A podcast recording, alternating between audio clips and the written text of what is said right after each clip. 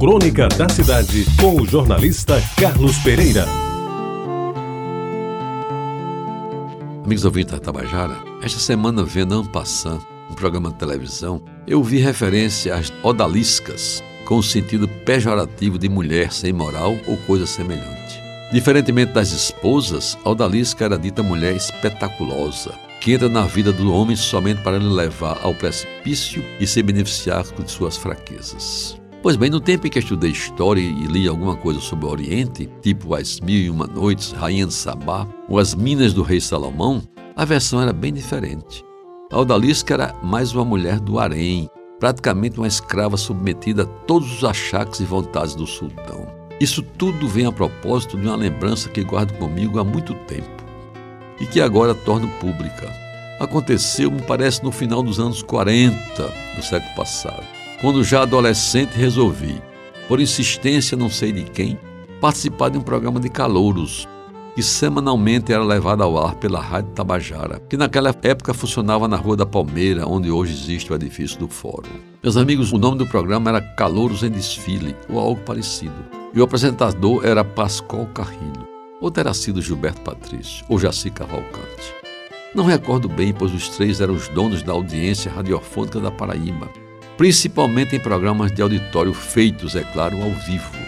Numa manhã de domingo qualquer, botei a roupa especialmente costurada pela minha mãe para o evento, calcei os sapatos de verniz que meu pai tinha comprado numa remarcação em Cruz das Armas, penteei bem o cabelo untado com brilhantina glostora e me dei ao desfrute de, sem nenhum pendor específico, participar daquela maratona que semanalmente distribuía um prêmio para o melhor calouro, alguns mil réis talvez, moeda da época.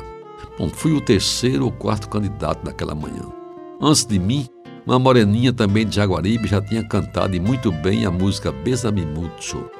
E bastante aplaudida vinha derrotando todos os concorrentes, no julgamento que era feito pela medição das palmas dos frequentadores do auditório. Era chamado palmômetro.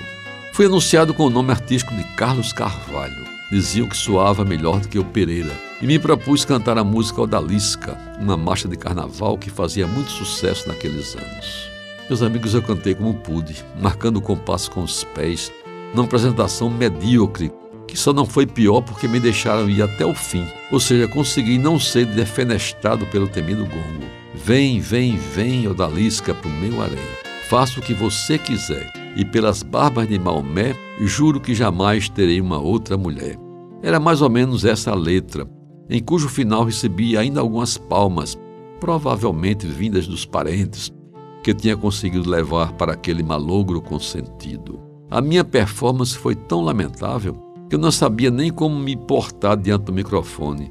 Um baita microfone de pedestal, cuja altura o apresentador tinha ajustado aos meus 1,40m, se tanto. Consegui terminar, Deus sabe como, e pelo veredito do auditório, fui derrotado fragorosamente pela moreninha do Besame que, diga-se de passagem, foi a vencedora daquela manhã e levou o seu merecido prêmio.